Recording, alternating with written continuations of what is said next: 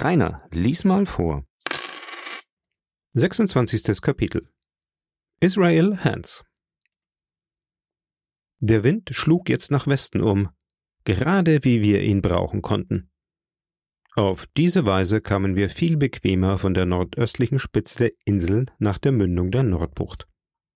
Nur hatten wir keine Leute, um den Anker auszuwerfen, und da wir den Schoner nicht auf den Strand setzen durften, bis die Flut bedeutend höher gestiegen war, so hatten wir überflüssige Zeit. Der Schaluppmeister sagte mir, wie ich den Schoner beilegen sollte, was mir endlich nach manchem vergeblichen Versuch gelang. Hierauf besorgte ich wieder etwas zu essen und wir saßen eine lange Zeit da und sagten kein Wort. Captain, sagte Israel schließlich mit seinem unangenehmen Lächeln. Das ist mein alter Schiffsmat O'Brien. Wie wäre es, wenn Sie ihn über Bord schmissen? Ich bin sonst nicht so heikel und mache mir auch nichts daraus, dass ich ihm den Rest gegeben habe. Aber mir dünkt, er ist nicht gerade ornamental. Oder was meinen Sie? Ich bin nicht stark genug, und es passt mir nicht, ihn anzurühren. Meinetwegen bleibt er liegen, wo er ist. Das ist ein unglückliches Schiff, diese Hispaniola, fuhr Israel fort und zwinkerte dabei mit den Augen. Da sind eine Masse Leute totgemacht worden auf dieser Hispaniola. Eine Masse arme Seeleute. Tot und dahin. Seitdem wir beide in Bristol zu Schiff gingen. Habe nie so ein dreckiges Glück gesehen, wahrhaftig. Da war dieser O'Brien. Naja, er ist tot, nicht? Na, ich bin doch kein Gelehrter und du bist ein Junge, der lesen und rechnen kann. Na, um es gerade herauszusagen. Was meinst du? Ist ein toter Mann richtig tot oder kommt er nochmal wieder?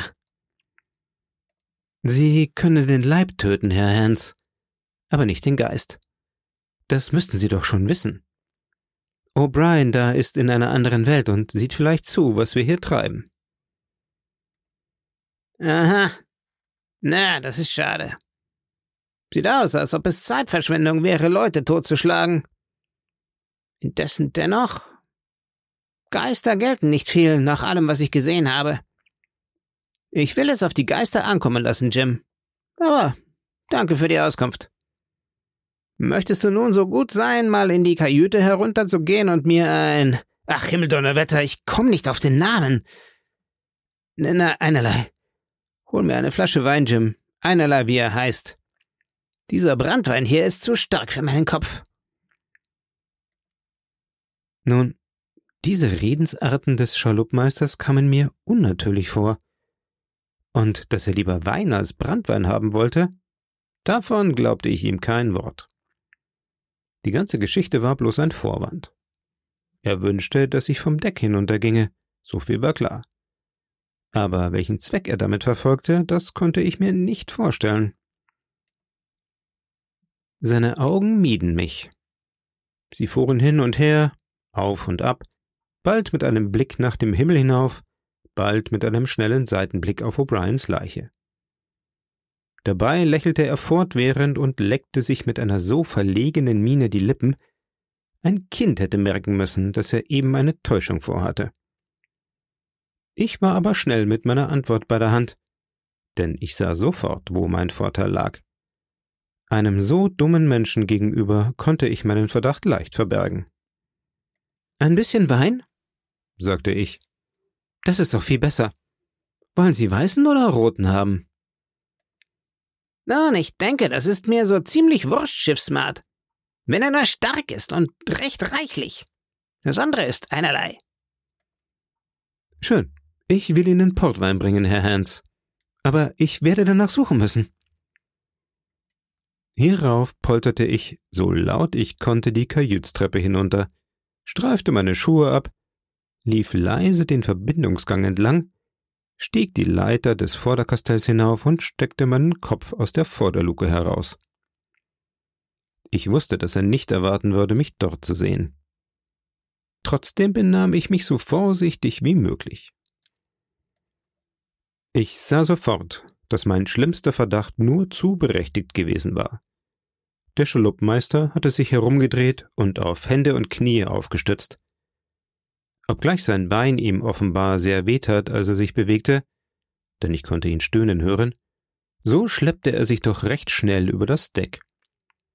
In einer halben Minute hatte er das Backbord Spygard erreicht und aus einem Tauring ein langes Messer, oder besser gesagt einen Dolch herausgeholt, der bis ans Heft von Blut gerötet war. Er sah ihn einen Augenblick an, wobei er die Kinnlade vorschob, prüfte die Spitze auf seiner Hand, verbarg ihn hastig in der Brusttasche seiner Jacke und kroch wieder nach seinem alten Platz an der Schanzbrüstung zurück. Weiter brauchte ich nichts zu wissen. Israel konnte sich bewegen. Er war jetzt bewaffnet. Und wenn er sich so große Mühe gemacht hat, mich fortzuschicken, so war es klar, dass ich als Opfer fallen sollte.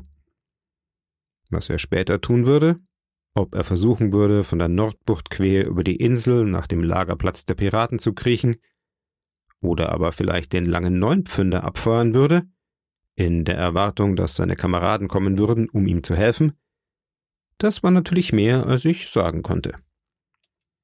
Bei alledem war ich überzeugt, dass ich in einer bestimmten Hinsicht ihm trauen konnte, weil darin unser beider Vorteil übereinstimmte. Und das war die Lenkung des Schoners. Wir hatten beide den Wunsch, ihn an einer geschützten Stelle sicher auf den Strand zu lassen, so dass er, wenn die Zeit gekommen wäre, mit möglichst geringer Mühe und Gefahr wieder flott gemacht werden könnte. Ich nahm deshalb an, dass er sicherlich mein Leben schonen würde, bis wir es soweit gebracht hätten. Während ich mir die Sache in meinem Kopf überlegte, war mein Körper nicht müßig gewesen. Ich hatte mich nach der Kajüte zurückgeschlichen, meine Schuhe wieder angezogen, die erste beste Flasche Wein ergriffen und erschien nun mit dieser wieder auf Deck. Hans lag, ganz zu einem Bündel zusammengesunken, genau in derselben Stellung, wie ich ihn verlassen hatte. Mit geschlossenen Augenlidern, wie wenn er zu schwach wäre, um das Licht vertragen zu können. Er blickte jedoch auf, als ich kam, schlug der Flasche ihren Hals ab, und zwar mit der Geschicklichkeit eines Mannes, der so etwas schon oft getan hatte, und nahm einen tüchtigen Schluck, nachdem er seinen Lieblingsspruch ausgebracht hatte. Auf gut Glück! Dann lag er eine kleine Weile ruhig, und auf einmal holte er ein Stück Tabak aus der Tasche und bat mich, ihm einen Prim abzuschneiden. Schneide mir ein Endchen ab, denn ich habe kein Messer. Und hätte ich eins, so würde ich wohl kaum Kraft genug haben. Oh, Jim, Jim, ich bin wohl böse ausgerutscht. Schneid mir ein Primchen ab. Wird wohl das letzte sein. Denn ich bin auf dem Marsch in die Ewigkeit. Daran ist nicht zu zweifeln. Na, ich will Ihnen etwas Tabak abschneiden. Aber wenn ich an Ihrer Stelle wäre und glaubte, dass es schlecht mit mir stände, dann würde ich mich ans Gebet halten als rechter Christenmensch. Da? Na, sag mir doch, warum? Warum? rief ich. Gerade in diesem Augenblick haben Sie nach dem Toten gefragt. Sie haben die Treue gebrochen. Sie haben in Sünden und Lügen und Blut gelebt. Ein Mensch, den Sie getötet haben, liegt in diesem Augenblick zu Ihren Füßen. Und Sie fragen mich, warum? Bei Gottes Gnaden, Herr Hans. Darum. Ich sprach etwas hitzig, denn ich dachte an den blutigen Dolch, den er in seine Tasche gesteckt hatte und mit dem der Bösewicht mir den Garaus zu machen gedachte. Israel nahm einen großen Schluck Wein und sagte dann mit ganz ungewöhnlicher Feierlichkeit Dreißig Jahre lang habe ich die Meere befahren, habe Gutes und Böses gesehen, Besseres und Böseres, Schönwetter und Schlechtes, habe Hungersnot erlebt und Wassermangel, mit Messern ist gestochen worden und was sonst noch alles. Nun, ich sage dir das. Ich habe noch nie gesehen, dass von Güte etwas Gutes kam. Wer zuerst zuschlägt, das ist mein Mann. Und tote Hunde beißen nicht. Das ist meine Meinung. Amen, so sei es. Und nun hör mal, fuhr er in einem ganz anderen Ton fort. Wir haben jetzt von diesem dummen Zeug genug gehabt. Das Wasser ist jetzt hoch genug. Sie brauchen bloß meine Befehle ausführen, Captain Hawkins, und wir segeln glatt in die Bucht hinein. Und damit fertig. Wir hatten alles in allem kaum zwei Meilen zu segeln.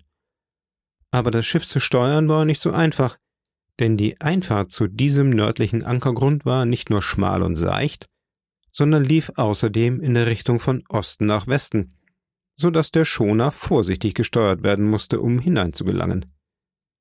Ich glaube, ich war ein guter, aufmerksamer Untergebener, und ganz gewiss war Hans ein ausgezeichneter Lotse denn wir wendeten und streiften dabei an den Klippen vorüber mit einer Sicherheit und Genauigkeit, dass es ein Vergnügen anzusehen war.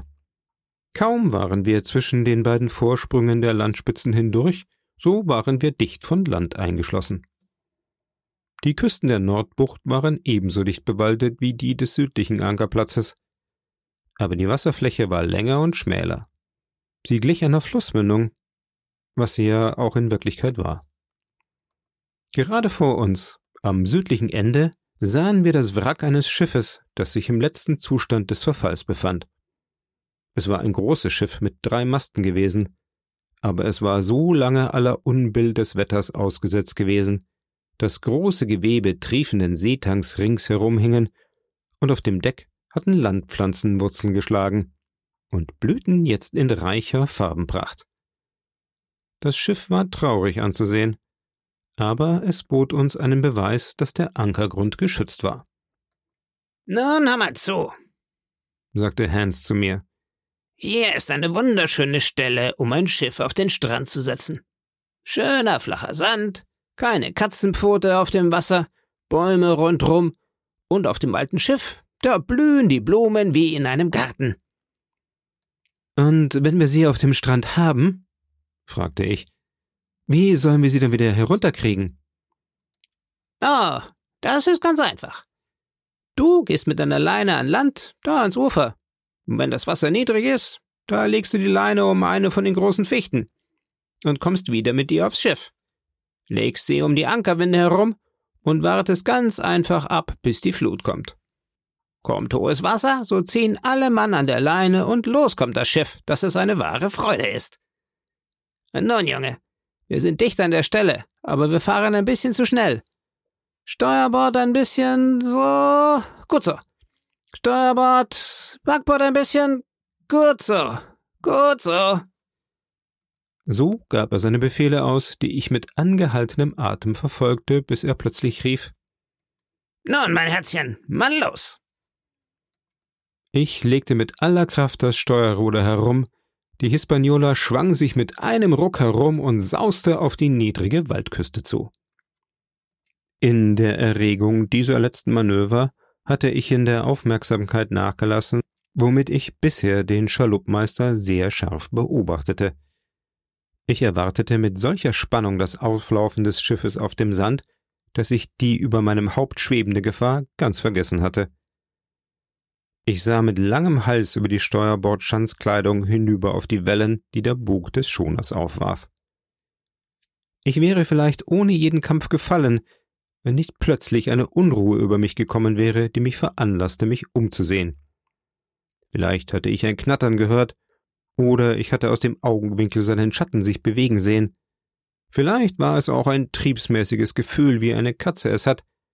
Kurz und gut, als ich mich umsah, hatte Hans schon die Hälfte der Entfernung bis zu mir zurückgelegt und kam mit dem Dolch in der rechten Hand auf mich los. Wir müssen beide laut aufgeschrien haben, als unsere Blicke einander begegneten. Aber während ich einen schrillen Entsetzensschrei ausstieß, brüllte er vor Wut wie ein angreifender Stier. Im selben Augenblick sprang er vorwärts und ich machte einen Seitensprung nach dem Bug zu. Dabei ließ ich das Steuerruder los, das mit einem scharfen Ruckel leewärts flog. Und ich glaube, dies rettete mein Leben. Denn die Ruderpinne traf Hans gegen die Brust und warf ihn für einen Augenblick zurück. Bevor er sich wieder aufraffen konnte, war ich aus der Ecke heraus, in der er mich wie in einer Falle gehabt hatte, und konnte mich jetzt auf dem ganzen Verdeck frei bewegen. Beim Hauptmast blieb ich stehen, zog eine Pistole aus der Tasche, zielte kaltblütig obgleich er sich bereits umgedreht hatte und wieder auf mich loskam, und dann drückte ich ab. Der Hahn schlug auf, aber es folgte weder Blitz noch Knall. Das Zündkraut war von dem Seewasser unbrauchbar gemacht worden. Ich verwünschte mich selber über meine Nachlässigkeit. Warum hatte ich nicht längst meine einzigen Waffen frisch geladen und mit neuem Zündkraut versehen? Dann hätte ich jetzt nicht wie ein Schaf vor seinem Schlechter zu fliehen brauchen. Es war erstaunlich, wie schnell er trotz seiner Wunde sich bewegen konnte.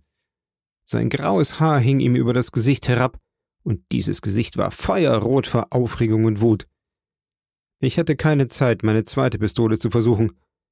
Übrigens auch keine Lust dazu, denn ich war überzeugt, dass sie nicht losgehen würde. So viel sah ich deutlich. Ich durfte nicht einfach vor ihm davonlaufen, denn er würde mich bald am Bug in der Ecke gehabt haben, wie er mich soeben am Stern schon in der Klemme gehabt hatte. Sobald dies geschah, würden neun oder zehn Zoll kaltes Eisen meine letzte Erfahrung diesseits der Ewigkeit gewesen sein. Ich legte meine Hände flach gegen den Hauptmast, der recht dick war, und wartete mit straff gespannten Nerven. Er merkte sofort meine Absicht und blieb ebenfalls stehen. Ein paar Augenblicke vergingen mit Finden von seiner Seite und mit entsprechenden Bewegungen von der meinigen. Es war ein Spiel, wie ich es zu Hause unter den Felsen an der Bucht oft gespielt hatte, aber ganz gewiss niemals mit einem so wild klopfenden Herzen wie diesmal – Indes, es war, wie gesagt, ein Knabenspiel, und ich dachte, ich könnte es darin wohl gegen einen ältlichen Seemann mit einem verwundeten Bein aufnehmen. Mein Mut war inzwischen so gewachsen, dass ich mir sogar ein paar blitzschnelle Gedanken an den mutmaßlichen Ausgang erlaubte. Da sah ich allerdings, dass ich dieses Ende noch länger hinausziehen könnte, dass ich aber kaum Hoffnung hätte, schließlich mit heiler Haut davonzukommen. Während nun die Dinge so standen, stieß plötzlich die Hispaniola auf den Strand. Sie bekam einen Ruck, streifte einen Augenblick knirschend über den Sand und legte sich dann blitzschnell nach Backbord über, bis das Deck einen Winkel von 45 Grad bildete. Eine gute Menge Wasser drang durch die Speigatten ein und bildete eine Lache zwischen Deck und Schanzkleidung. Wir verloren beide den Halt und rollten fast gleichzeitig in die Speigatten hinein. Hinter uns her der tote Pirat mit der roten Mütze. Wir waren einander so nah, dass mein Kopf an den Fuß des Schaluppenmeisters anschlug. Ich bekam einen Stoß, dass meine Zähne klapperten. Trotz diesem Stoß war ich aber zuerst wieder auf den Beinen, denn Hans musste sich erst von der Leiche losmachen. Infolge der schrägen Lage des Schiffes konnte ich auf dem Deck nicht mehr laufen. Ich musste einen anderen Rettungsweg finden, und zwar augenblicklich, denn mein Feind war unmittelbar bei mir. Schnell wie ein Gedanke sprang ich in die Besahnwanden hinein, klomm Hand über Hand hinauf, ohne einen Atemzug zu tun, bis ich auf der Rahe saß. Meine Schnelligkeit hatte mich gerettet, denn während ich hinaufkletterte, war Israels Dolch keinen halben Fuß unter mir vorbeigefahren. Und da stand nun Israel Hans mit offenem Mund und sah zu mir hinauf. Ein Bild der Überraschung und Enttäuschung. Da ich jetzt einen Augenblick Zeit hatte, so schüttete ich unverzüglich neues Pulver auf die Pfanne meiner Pistole. Nachdem ich auf diese Weise eine schussfertig gemacht hatte, lud ich zur größeren Sicherheit die andere ganz frisch, nachdem ich die alte Ladung herausgezogen hatte. Als Hans dies sah, begann er zu merken, dass das Blatt sich gewandt hatte. Nach einem kurzen Zögern kletterte er selber schwerfällig, den Dolch zwischen den Zähnen, die Wanden hinauf. Es ging langsam. Er hatte offenbar viele Schmerzen. Mit lautem Gestöhn zog er sein verwundetes Bein nach. Ich hatte in aller Ruhe meine Pistolen geladen, bevor er den dritten Teil der Strecke zurückgelegt hatte. Dann nahm ich eine Pistole in jede Hand und rief ihm zu Noch einen Schritt näher, Herr Hans, und ich schieße Ihnen eine Kugel vor den Kopf. Tote Hunde beißen nicht, wissen Sie? setzte ich mit einem Kichern hinzu. Er machte sofort Halt. Ich konnte ihm am Gesicht ansehen, dass er zu denken versuchte, und das ging so langsam und machte ihm offenbar solche Mühe, dass ich in dem Gefühl meiner Sicherheit laut auflachte. Er schluckte ein paar Mal, und ich sah ihm an seinem verdutzten Gesicht an, dass er etwas sagen wollte. Um sprechen zu können, musste er den Dolch aus dem Mund nehmen, sonst aber rührte er kein Glied. Endlich sagte er Jim, ich rechne, wir haben uns alle beide festgefahren, du und ich, und werden einen Vergleich schließen müssen. Ich hätte dich gekriegt, wenn nicht der Stoß gekommen wäre. Aber ich habe ja nun mal kein Glück. Und ich rechne, ich werde die Flagge streichen müssen, und das ist ein hartes Ding für einen alten seebefahrenen Schaluppenmeister einem Jüngelchen gegenüber, wie du es bist, Jim. Seine Worte waren für mich eine Wonne. Und ich lächelte und war so eitel wie ein Hahn auf einer Gartenmauer. Dann warf er plötzlich seine rechte Hand über die Schulter, etwas schwirrte wie ein Pfeil durch die Luft. Ich fühlte einen Schlag, dann einen scharfen Schmerz und siehe, ich war mit der Schulter an den Mast gespießt. In dem fürchterlichen Schmerz und in der Überraschung des Augenblicks, ich kann kaum sagen, dass ich es mit freiem Willen tat, und sicherlich habe ich nicht gezielt, gingen meine beiden Pistolen los, und beide fielen mir aus den Händen. Sie fielen nicht allein. Mit einem erstickten Schrei ließ der Schaluppmeister die Wanden los und stürzte rücklings ins Wasser.